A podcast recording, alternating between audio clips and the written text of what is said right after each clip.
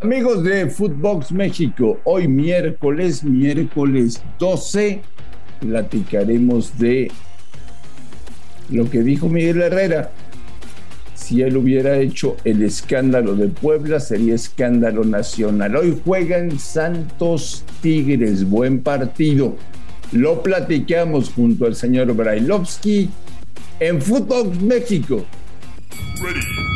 Otra excusa para justificar su mediocridad. Dale, Andrés, si vos sabés, no tenés idea de fútbol. Footbox México, con André Marín y el ruso Brailovsky. Podcast exclusivo de Footbox. Amigos de Footbox México, un placer saludarles. Hoy es miércoles 12 de enero y tenemos muchas cosas para analizar y compartir con todos ustedes. 12 de enero que marca un partido más de la primera jornada del Campeonato Mexicano. Un partido más que tuvo que ser pospuesto por temas de COVID. Está terrible el tema en México, ¿eh? Terrible, pero bueno, la vida sí. Señor Railovsky, le mando un gran abrazo, ¿cómo le va? ¿Cómo anda, Marín? Esperando que estés bien. Siga una canción, no sé si de Argentina o qué. Al final, la vida sigue igual una pena ¿eh? todo esto que está pasando, pero digo, no, no, no tiene que ver con el fútbol, sino que tiene que ver con el mundo y todo esto que estamos viviendo. Eh, ojalá, eh, yo digo que, que, se vaya la pandemia ya una vez por todas a la mierda y que estemos todos viviendo tranquilos. El fútbol es secundario dentro de este tema. Pero bueno, estamos abocados a él, hoy hay un partido y le vamos a dar para él. Te quiero preguntar una cosa, Ruso, deseándote que estés perfecto. Tú y tu familia y la gente que quieres. Eh, ayer dijo Miguel Herrera que si él, siendo técnico del América, hubiera hecho el escandalito de Solari y del viernes en Puebla, el tema sería un escándalo nacional. ¿Estás de acuerdo con él? Sí, dale con eso. Miguel no se equivoca. Miguel no se equivoca. Si bien es cierto, eh, pasó por varias de esas Miguel y era un tipo impulsivo que reaccionaba y demás. Eh, en esta no se equivoca para nada. Estoy de acuerdo con él. Si Miguel se hubiese metido a la cancha, si Miguel hubiese hecho lo que hizo Santiago en este caso, no tengo la menor duda que se seguiría hablando del tema, lo seguirían puteando y seguirían diciendo que no, que no puede ser que un técnico en América se comporte de esta manera, que es una falta de respeto, que no se debe ta, ta. Las mil y una, Marín, las mil y una, sí. Sí, estoy de acuerdo con lo que dijo Miguel. No dijo nada, pero aparte, no dijo nada malo en contra de nadie dijo la realidad de lo que hubiera sucedido si esto hubiese pasado. Terminó en un partido de los de Solari y Russo. ¿Te parece poco, mucho, justo? ¿Qué te parece? Las reglas ya están puestas. Eh, no, no, no me parece que se deba sancionar con un solo partido cuando un técnico ingresa a la cancha. Me parece que debería, debería ser una sanción mayor.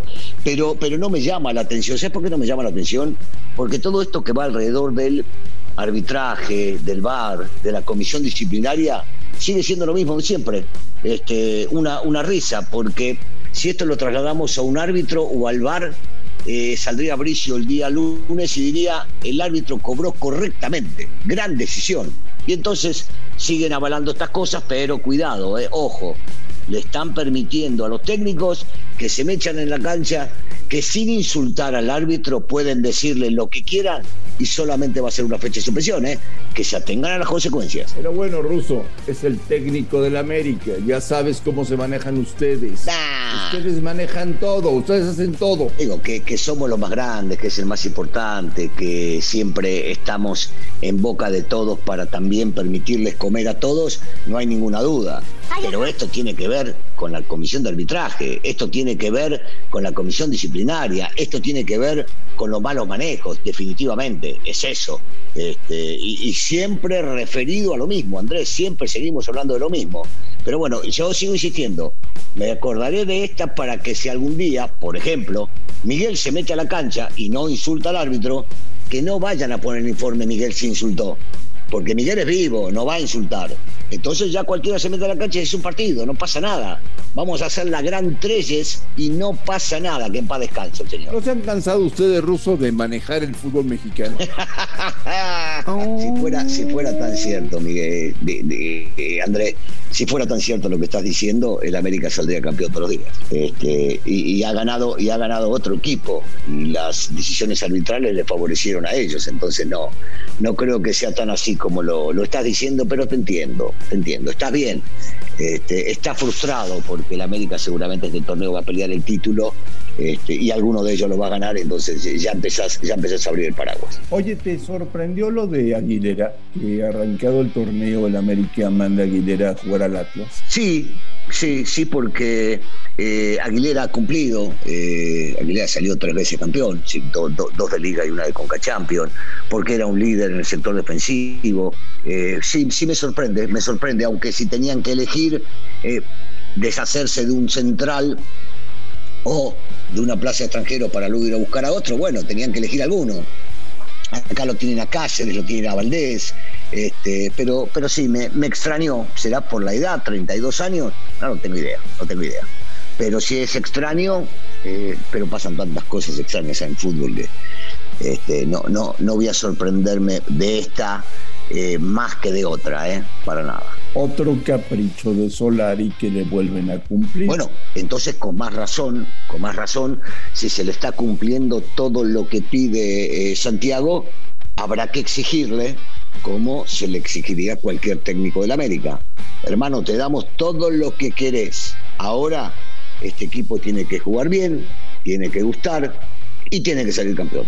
Si no, ¿para qué te damos los gustos? Bueno, el América, su mundo y sus locuras. Ah, somos, somos, un mundo del que vos vivís, pero que no podés entrar. ¿Entendés? Yo entiendo que te gustaría estar adentro, pero no podés. Entonces, este, te entiendo, te entiendo a vos y entiendo a alguna, alguna gente. Eh, no a la mitad más uno que por supuesto le van a la América, pero a los otros los entiendo. A veces tienen que, que darle bola a todo este tipo de cosas. Hoy juegan Santos en el regreso de Pedro Caixinha al fútbol mexicano contra los poderosos Tigres. Nos podemos ilusionar, señor Brailovsky, con ver un buen partido. Bueno, vos decías poderosos Tigres, hay que demostrarlo en la cancha. Que tienen un muy buen técnico, sí. Que tienen grandes jugadores, también. Pero hay que marcar esa distancia o esa diferencia en la cancha. Eh, a mí, a mí como técnico siempre me ha, me ha parecido que es bueno, que maneja bien sus equipos, que hace lo que tiene que hacer, que trabaja bien. A, veces no se terminan dando resultados como le, ha pasado en Cruz Azul, o si se le dan como le pasó en su momento en Torreón. Pero, pero sí, podemos ilusionarnos, sí, sí, podemos ilusionarnos. Espero de entrada ver dos equipos que, que planteen la ofensiva y que prioricen atacar al defender. Veremos, veremos qué pasa. Es el primer partido. Eh, si hay que exigir, claro que hay que exigirles. A los dos, a los dos porque los dos tienen que ser protagonistas. Esa Angulo y a Córdoba de titulares hoy con Tigres? Eh, me gustaría verlos. Sí, sí, sí, si están bien físicamente deberían estar deberían estar. Son dos refuerzos en los papeles de lujo. El chico Angulo ha demostrado tener mucha capacidad, ya salió campeón, es joven, eh, tiene personalidad. Eh, lo de Córdoba no para mí no es una incógnita, es un futbolista que ha marcado diferencia cuando lo dejaron jugar. Miguel lo conoce muy bien y le puede llegar a dar una variante ofensiva bastante interesante a, Tigres, así que sí, espero verlos, espero verlos a los dos en la cancha y, lo que más espero es poder ver buen fútbol, Andrés. Quiero ver eh, quiero ver fútbol, quiero divertirme, quiero distraerme, quiero gozar del mismo. Y Santos, que será muy diferente con Caixinha a lo que hacía Almada, ¿no? Son, son maneras radicales de ver el fútbol. Sí, sí, uno más equilibrado, priorizando el tema defensivo, sin olvidarse la parte ofensiva, y el otro totalmente. La de Almada es vamos a atacar, desde los laterales los ponemos laterales este, que, fueron, que fueron extremos, que jueguen en esa posición y les enseñamos a jugar. Sí, pero, pero en el planteamiento o en el partido pueden llegar a variar las cosas. ¿eh?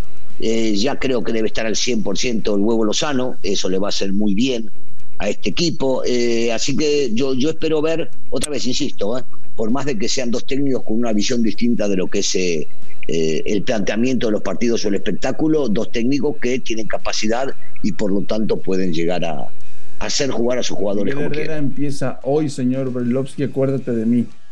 El camino por el título del fútbol mexicano. Hoy empieza. Bueno, su propuesta debe ser esa, su cabeza seguramente lo marcará.